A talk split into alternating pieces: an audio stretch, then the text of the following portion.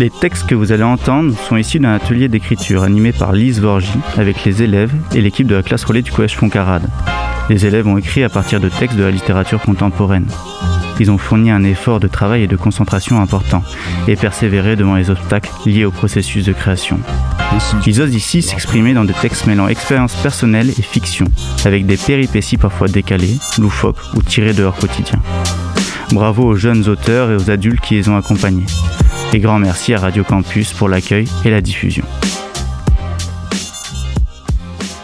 Ma meilleure journée. Je suis dans un manège en haut de la tour Eiffel. Je suis dans un manège presque entièrement rangé par la rouille.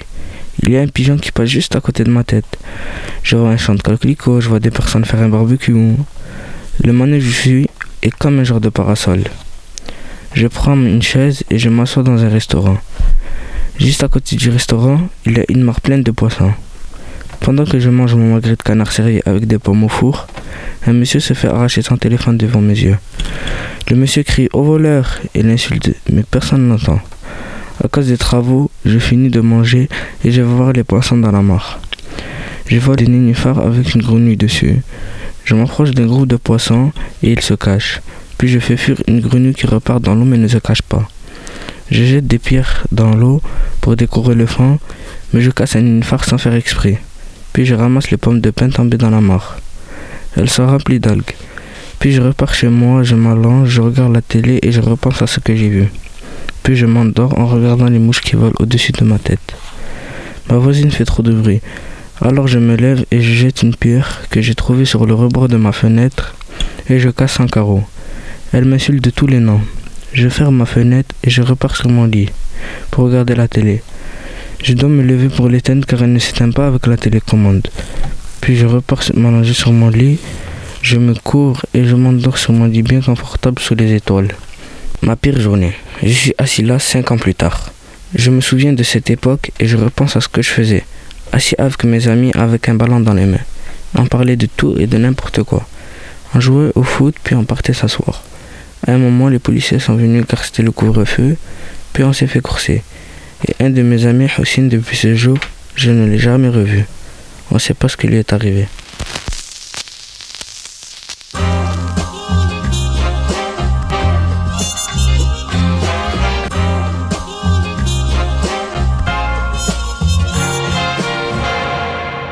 Ce jour-là, je me réveille, je m'habille pour aller à l'école, pour faire chier des gens et les emmerder. Des gens qui se retournent pour leur mettre des patates et des calvotes. Alors je rentre chez moi, dans ma chambre, je joue à la console un peu. J'ai fini de jouer à la console, donc je sors pour aller à la mare. Il y a des grenouilles sur des nénuphars, des poissons, il y a des légumes, salades, radis et des tomates. Ensuite, je suis parti au boulot de mon père pour manger dans son restaurant. Quand je ressors, je vois une statue de lapin marron en chocolat. Elle fait à peu près ma taille. Je vois des enfants le manger lorsqu'un enfant mange le bras. Le bras repousse immédiatement et à l'infini. Après, je vais vers le tram. Je me rends compte que je sais même pas aller de la comédie à Foncarade. Je demande à quatre personnes où est la cité Gélir. Je me perds vers le chemin du bus 11. J'ai demandé à une autre personne qui m'a montré son GPS. Je me suis repéré un petit peu.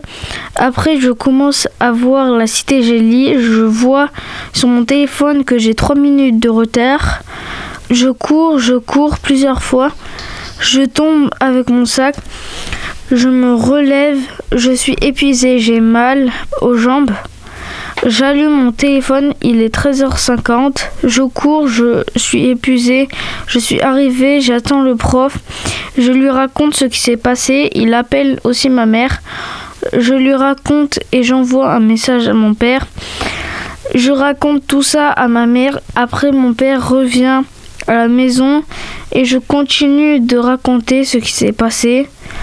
Elle est choquée que j'ai marché 2 km. Elle m'a dit que le prof et elle s'étaient inquiétés. Je demande à ma mère si je peux aller au parc. Elle me dit oui. Je prends mon vélo et je joue. Je suis assis là 6 ans plus tard.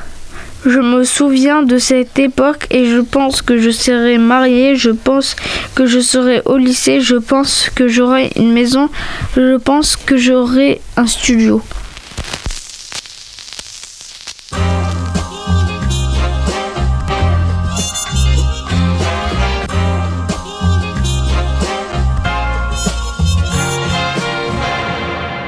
Les vacances avant le confinement. Mon itinéraire pendant les grandes vacances. Se réveiller à 13h42, aller à la comédie, faire les magasins, retourner chez moi, aller à la plage. Je vois l'eau, le soleil, les bateaux, les jet skis. Je fais un trou dans le sable pour mettre quelqu'un dedans. Je regarde dans la rue, les gens peignent les plaques d'égout en rose vif. Je rentre, il est 19h24.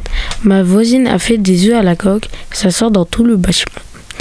Je commande McDo pour une nuit blanche. À 20h, je rejoins mes amis pour jouer toute la nuit. Il est 9h14, je vais dormir, je me réveille à 20h. J'allume ma PS4, je rejoins mon ami pour son live. C'est une vidéo en direct qui dure 24 heures. Je commande Burger King. On fait du roleplay sur GTA V. C'est une façon de jouer. On s'invente un personnage et s'il meurt, ce n'est pas à prendre à la légère car on y est attaché. On reste en RP pendant 5 heures. À la fin du RP, on fait des dons de véhicules. On me donne un Terrorbyte, un véhicule informatique. Son nom signifie octet de terreur et une 811 modée. C'est-à-dire qu'on lui a ajouté des choses qu'on ne peut pas avoir d'habitude. On joue encore un peu, on fait des missions de préparation pour le braquage de Cayo Perico, qui est l'égal de l'île de Pablo Escobar. On reste 3 heures de plus sur GTA pour le braquage et après on décale sur Warzone pour changer un peu. Deux jours plus tard, après m'être remis de ce live 24 heures, c'était bien, c'était fou. Il y en a qui se sont fait Daroned, qui signifie mère qui rentre dans la chambre et qu'on entend tout dans le micro.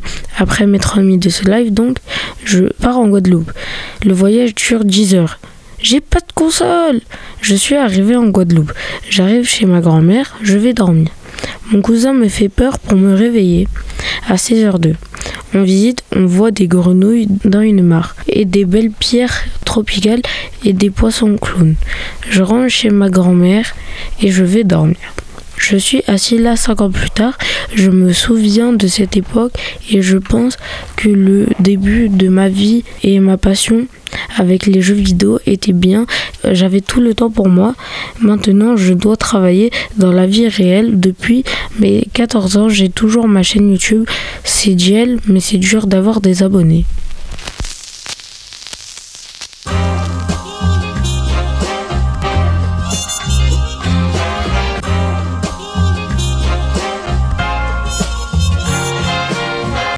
Les textes que vous avez entendus sont issus d'un atelier d'écriture animé par Lise Vorgy avec les élèves et l'équipe de la classe relais du Collège Foncarade. Merci aux jeunes auteurs et aux adultes qui les ont accompagnés et grand merci au Collège Foncarade pour la mise en place de ce projet.